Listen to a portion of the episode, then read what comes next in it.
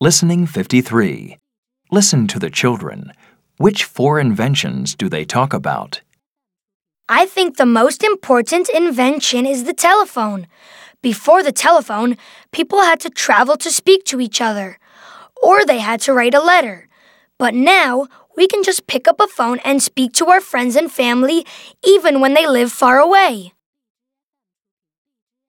I think that the airplane is the most important invention because you can travel so quickly. You can fly to the other side of the world and see really amazing places that people couldn't see before. You can understand how different people live and see so many amazing things. I think paper is the most important invention. Before paper, people wrote messages into stone. The stones were very heavy to carry. Paper was much better. And we know a lot about things that happened in history because they were written on paper. That's really important. I think the computer is definitely the most important invention.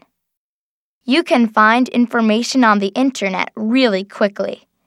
You can write things on it and save and change your information. It has completely changed the way people do things in offices and in schools. I do lots of my homework on the computer now.